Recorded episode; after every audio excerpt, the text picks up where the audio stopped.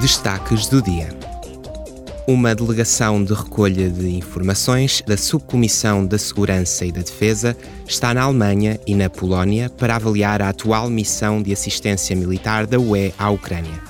Lançada em novembro de 2022 para um período de dois anos, esta missão visa reforçar a capacidade das Forças Armadas ucranianas para defender a integridade territorial do país. A visita terminará na quarta-feira. Hoje, a Assembleia Parlamentar Euro-Latino-Americana reúne-se em Madrid para avaliar os resultados da recente reunião dos dirigentes da UE, da América Latina e das Caraíbas em Bruxelas.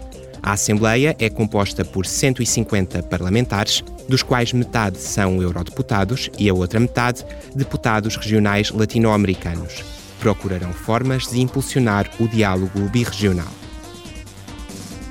Deputados da Comissão dos Transportes e do Turismo estão em Nápoles e na pequena ilha de Ischia, em Itália, para fazer o balanço do impacto das inundações do ano passado no setor do turismo. O objetivo da visita é também explorar formas de tornar a mobilidade mais ecológica. A visita terminará na quarta-feira com uma conferência de imprensa.